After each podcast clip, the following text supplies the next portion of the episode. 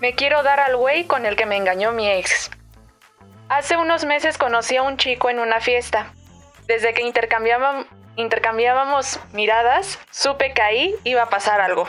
Y también lo supo la cumpleañera cuando nos sorprendió en su cuarto, sobre su cama, pues, haciendo la fechoría. Pensé que sería algo de solo una noche, pero el güey me comenzó a buscar y no sé cómo, pero consiguió mi teléfono. Comenzamos a salir y poco a poco la relación fue cobrando seriedad. Así fue como nos hicimos novios en la vida real y en Facebook. Eh, por cierto, en Facebook también este, descubrí que era bisexual. Pues no me espantó, pues yo también he tenido mis que veres con algunas amigas. Como toda relación, al principio todo era, todo era miel sobre hojuelas, pero tras seis meses de andar, empezó con actitudes raras. De la nada, comenzó a salir con un amigo que hasta ese momento no había conocido, y cuando no estaba conmigo, estaba con él de fiesta en fiesta. Para su mala suerte, compartíamos el mismo círculo de amigos e íbamos a las mismas fiestas. Una noche, donde me había dicho que no saldría porque según se sentía mal, lo descubrí de madrugada en una fiesta con su amigo, dándose unos besos tan apasionados que ni a mí me habían tocado. No dije nada y me fui de la fiesta. En realidad estaba algo confundida y en ese momento me había dejado de gustar mi güey y quería terminar con la relación, pero había comenzado a sentir deseos por el amigo. Al día siguiente cortamos. Nos volvimos a encontrar con frecuencia en algunas fiestas y bares, pero la relación ya se había enfriado. Cuando nos vemos, solo nos saludamos por, por diplomacia. Al que también he visto con regularidad es a su amigo hace poco, y hace poco me sorprendí coqueteando con él. Ya intercambiamos números y la verdad es más guapo y tiene mejor charla que mi ex. Me lo quiero dar, pero me preocupa que me guste y me clave con él. Eso te pasa por terapia políticamente incorrecta.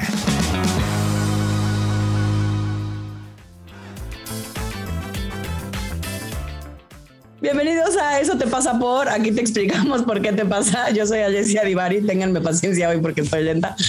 Y estoy con Adri Carrillo. Amilcar Valdés. Sí, mano, hoy, sí vienes como perezoso. Hoy vengo, o sea, paciencia, mis pobres pacientes el día de hoy la han pasado mal y yo, esperen que no conecta mi neurona. Me imagino, perfecto. Este, pues escuchado el caso, lo primero que pensé es, se le antojaron esos besos, güey. Sí, yo también. No, o sea, ahí sí creo que fue proyección uno a uno. Pues, puede ser, puede ser. Pero sí, o sea, como que no, no tengo pero eso es que a mí me parece, yo cuando lo escucho, por un lado siento que es como si estuviera pidiendo permiso, pero por el otro lado es como, como queriendo evitar algo que ya no es, que quizás, pues que no es evitable, pues claramente, o sea, pues si le gusta, le gusta y no puedo evitar que alguien me guste, pues, ¿no? Eh, o sea, como que no quiere sufrir, como que no quiere que le duele como mucha gente.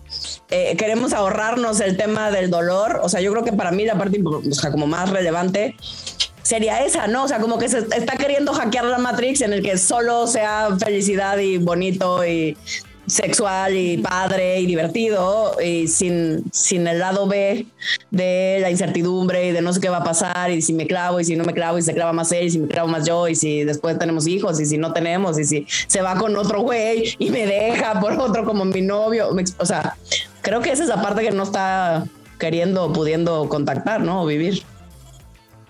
Sí, creo, que esa parte es como súper importante, que además muchas veces eso es lo que le da justo esta cosa que están haciendo de la instrumentalización humana y la inmortalidad y bla, bla. Yo digo, güey, eso volvería tan aburrida la vida. Sí, hay un chingo de proyectos científicos que nos quieren hacer inmortales. Qué miedo, güey.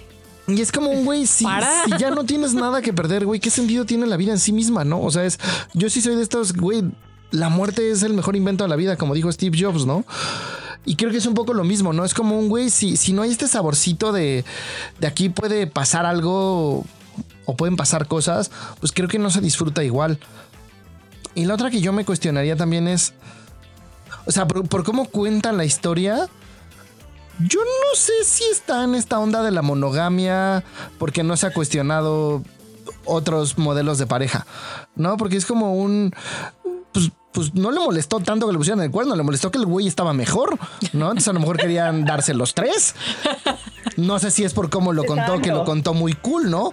Pero, pero creo que. Sí, pareciera. Y le valía madres que saliera, ¿no? O sea, no era como un. Y yo estaba molesta, no, es como, güey, a mí me parece que, que está muy abierta, está muy flexible y probablemente no se ha cuestionado que tal vez pues, su modelo de pareja no es monógamo porque la sociedad todavía no permite cuestionarlo mucho. Y además ese modelo da mucha incertidumbre, ¿no? Entonces, y es como dijo Alesia, este tema de que quiere tener certeza y certidumbre y que no duela, pues los otros modelos meten otros factores que también están complicados. Yo quiero certidumbre también. Sí, sí, iba a decir, me iba a burlar, pero lo quería. ¿Qué dije? Cerdidumbre. Yo escuché servidumbre. y yo, ¿qué tiene que ver la servidumbre con la certeza? Ah, ¿tú escuchaste servidumbre? Seguramente dije certidumbre y las dos escuché servidumbre como de cerdo, como... no, bueno, cada quien. ya, broma aparte. Mueve, tú puedes. O sea, sí, sí veo eso que dices, pero ya no sé si fue como lo escuché yo, yo o, y mis propios filtros probablemente, pero yo sí escuché como hay un como como como una queja, ¿no? Como un, pues es que salía más con él y luego ni a mí me daba esos besos apasionados. Entonces, pues para mí también surge. Claro, pero no le molestó ni que saliera con él, ni que le diera los besos apasionados. Le molestó que a ella no le tocara. No, más bien como yo quiero ser esa. lo que iba es, exacto, lo que iba es que no sé qué tanto más bien ver eso y ver a este chavo le abrió justo también la posibilidad de que en una de esas tenía una relación con un güey que le caía más o menos bien y se dio cuenta de que podría tener una relación con alguien que le encanta y con el quien podría estar Sí, es Adriana proyectándose. Esa es la historia de Adriana. Pasé de güey, super X, que me daba igual. Ya me quedo callada, güey. Ya mataste todo lo que iba a decir. No, no, tu proyección puede ser acertada. a veces las proyecciones son acertadas. A la gente también le pasan tus historias, Adri. Sí, no eres tan única y especial. Ah, chale. Bueno, entonces en, mi en esto de ser únicas y especiales, o sea, ¿qué tanto viste la posibilidad de que sí existe una relación como esas que tú creías que quizás, no o que no eran para ti y entonces ahora en una de esas ni siquiera es este chavo que realmente te gusta, en una de esas más bien viste el beso apasionado y ves su carisma y ves este cosas que no tenías y, eso es lo que te está gustando y eso es lo que te está como enrolando a, exacto. Sí me pasó. Sí, quiero lo que vi. Exacto, quiero lo que vi, lo quiero para mí. Sí, eso me hace sentido, sobre todo el no fue un me enoja que salgan. es un. porque no me están dando. ¡Ay! Ese beso a mí, ¿no? sí, es un buen punto. Sí, porque además un beso es de dos, ¿no? Entonces no solo es que tu güey no te besara así, tú tampoco lo besabas así.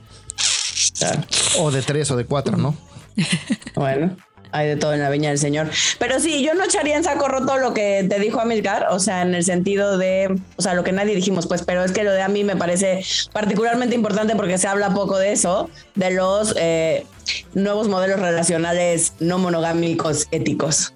Ese es el tag ah, completo. chinga. ¿No? Pero... Éticos, güey. ¿Cómo nos encanta poner mamadas? Si lo quieren buscar como más científicamente, son modelos relacionales éticos no monogámicos. ¿Por qué éticos, güey? Pero no ético, ¿qué Exacto. No, o sea, esas, o sea, si los quieres buscar, o sea, el poliamor, las relaciones abiertas, todas entran idealmente en modelos éticos, es decir, donde todo mundo sepa. Si no eres un ah. mujeriego cualquiera o un hombre riega cualquiera, pues, ¿no? No se considera tan ético dentro del mundo de la academia, gente. Ah, o sea, eso de andar engañando al prójimo, aunque te prenda, no es ético si es consensuado y no le estás haciendo daño a nadie dentro del mundo académico, entonces es bienvenido. Ok, ok. bueno, eh, ese término. pues sí, no, en una de esas, pues lo tuyo es la relación abierta o el poliamor, ve tú a saber, creo que valdría la pena explorar. La anarquía relacional, ahí esa es la más compleja de todas para mi gusto. Pero, pero sí, hay mil opciones, mija. O sea, se vale explorar y ver. O sea, creo que sí, el consejo está en, en cuestión a qué es lo que quieres en realidad, ¿no? Abrirte quizás a posibilidades nuevas. Pregúntele a su servidor y su usuario de relación abierta o a su sexóloga. Yo no le vengo manejando esas cosas, pero ellos podrían. Yo vengo manejando y me enamoré de la segunda persona que conocí.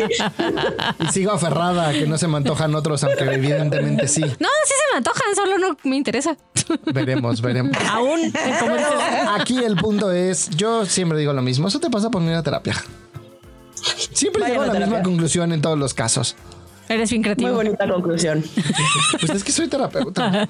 Vemos eso, ese es nuestro sesgo, muchachos. Entonces, sí, probablemente se va a ser la respuesta a muchas cosas. Y por no cuestionar ciertas cosas y por ver las cosas dentro de la cajita. Y pues a darle. Por no querer vivir el dolor. A darle a, la, a la incertidumbre. Exacto.